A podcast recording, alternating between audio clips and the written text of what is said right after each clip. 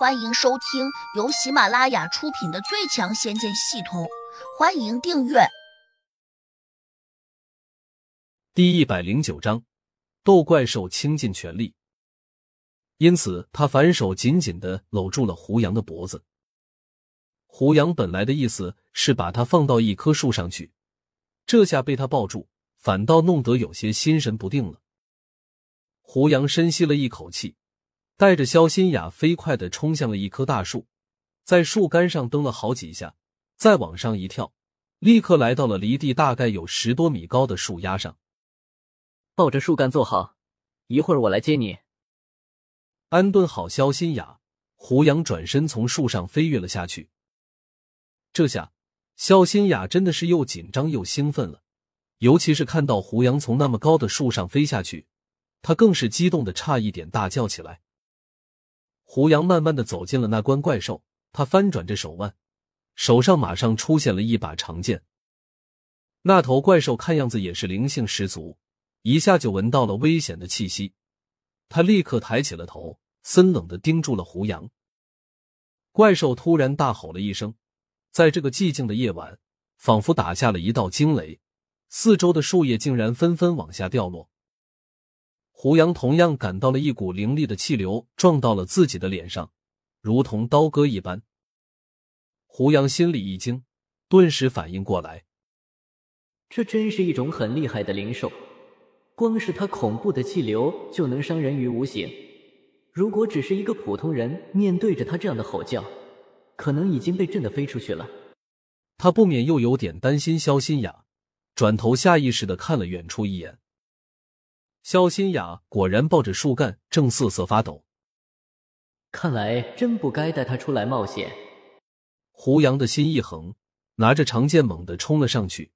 现在的他已经是一个地灵了，能够把真气注入到剑中，从而发出剑气。当然，这也得基于是把灵剑的情况下。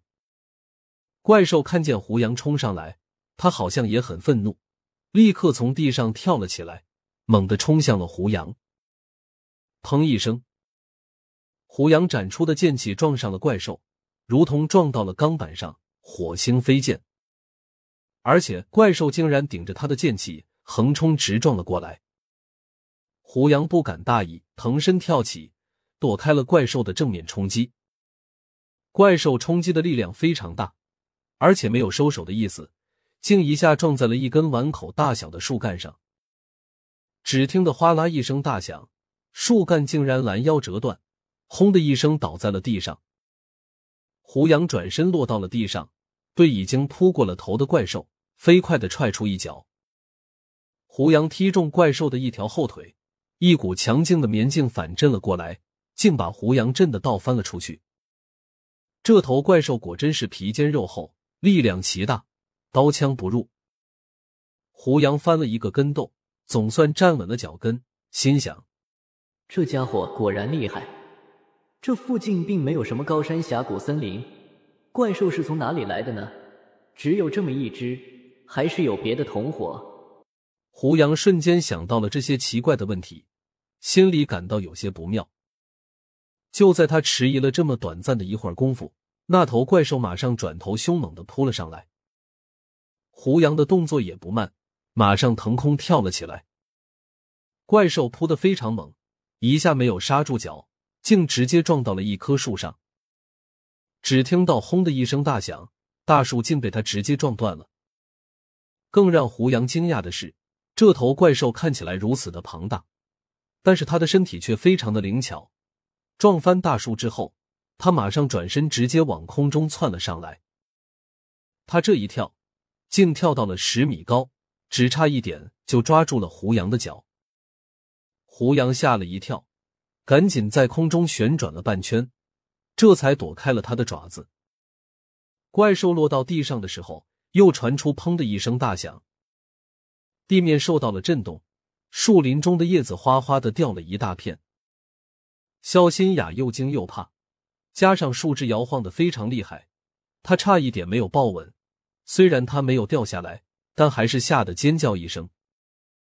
他这一叫不要紧，怪兽立刻转头望了过去，跟着他就像发了疯似的，冲向了肖新雅。胡杨心里吃了一惊，赶紧也冲了过去。一人一兽的速度都很快，胡杨几乎是踏着树尖冲到了肖新雅跟前。怪兽的速度稍稍慢了一丁点，然后他撞到了树干上。肖新雅刚要抓住胡杨，却突然被巨大的震动给撞下了树干。胡杨飞快的抱住他，两人落向地面的时候，怪兽还在后面紧追不舍。胡杨心里一急，突然想起了一个法术，马上反手打了出去。只听到“轰”的一声大响，一个明亮的火球瞬间打到了怪兽的身上。怪兽大叫了一声，表面立刻着火燃了起来。紧跟着，他在地上扑腾着翻滚了几圈，火焰终于扑灭了，但他的身上还是多了几个黑色的洞。怪兽可能吓坏了，转身就往远处跑。胡杨松了口气，没有追上去。如果不是用降火术吓走了怪兽，自己可能今天要被这家伙欺负的很惨。林子外面，南城四真人正冷峻着脸，努力的倾听林子里面的情况。老大，那小子看起来可能有点凶多吉少啊。他死了不要紧，可这头怪物怎么处置？不行，我还得给邢老大打个电话，问他还有没有别的援兵。梅朝阳说。他拿出手机拨通了邢峰的电话，说：“邢老大，你派来的那个援兵可能已经被怪物干掉了。”他并不知道胡杨的情况，只是听到里面响动很大，以及肖新雅的尖叫声，因此感到大事不好。而且所有的响动过后，里面又没有声音了。而且他们四人刚才和怪兽拼了命的交过手，知道怪兽的厉害，因此他做了一个判断。认为胡杨多半已经挂掉了。邢峰一听，先是愣了一下，跟着就骂道：“你胡说些什么？我那个援兵，他可不是普通的异能人士。你最好给我看清楚，就算他被怪兽咬死了，我也要看见他的尸体。”梅朝阳转过身，看了一眼林子里面，轻视的说：“邢老大也太看重他了。”他只不过是个毛头小子，先别说他的本事有多大，但看他做事的态度，他就干不了什么大事。